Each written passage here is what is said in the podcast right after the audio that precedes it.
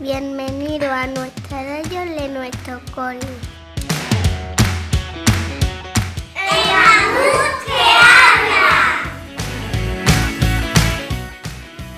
Hola compañeros, en nuestras clases de cuarto nos gusta mucho leer, por eso cada mes os haremos recomendaciones de lectura para que os animéis a descubrir y vivir aventuras fantásticas a través de nuestros amigos los libros.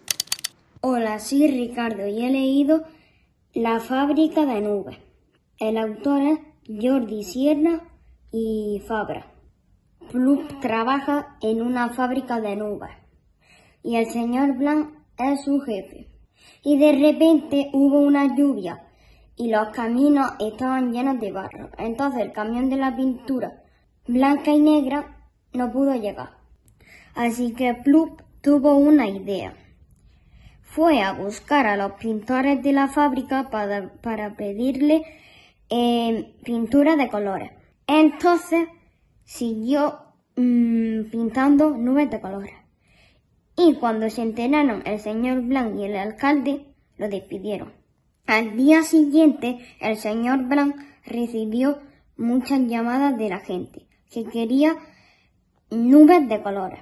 Entonces mm, fue a buscar a Plup al parque y estaba allí.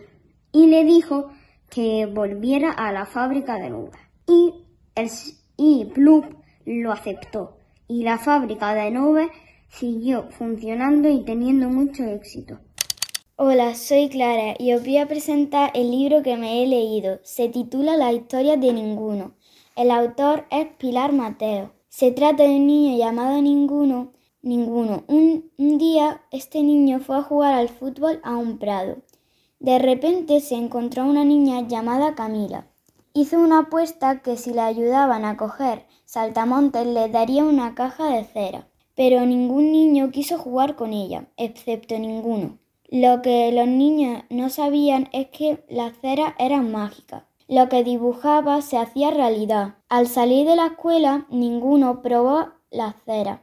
Hizo un perro y de repente se hizo realidad. Finalmente Camila se tuvo que ir de viaje y ninguno la extrañó mucho. Adiós.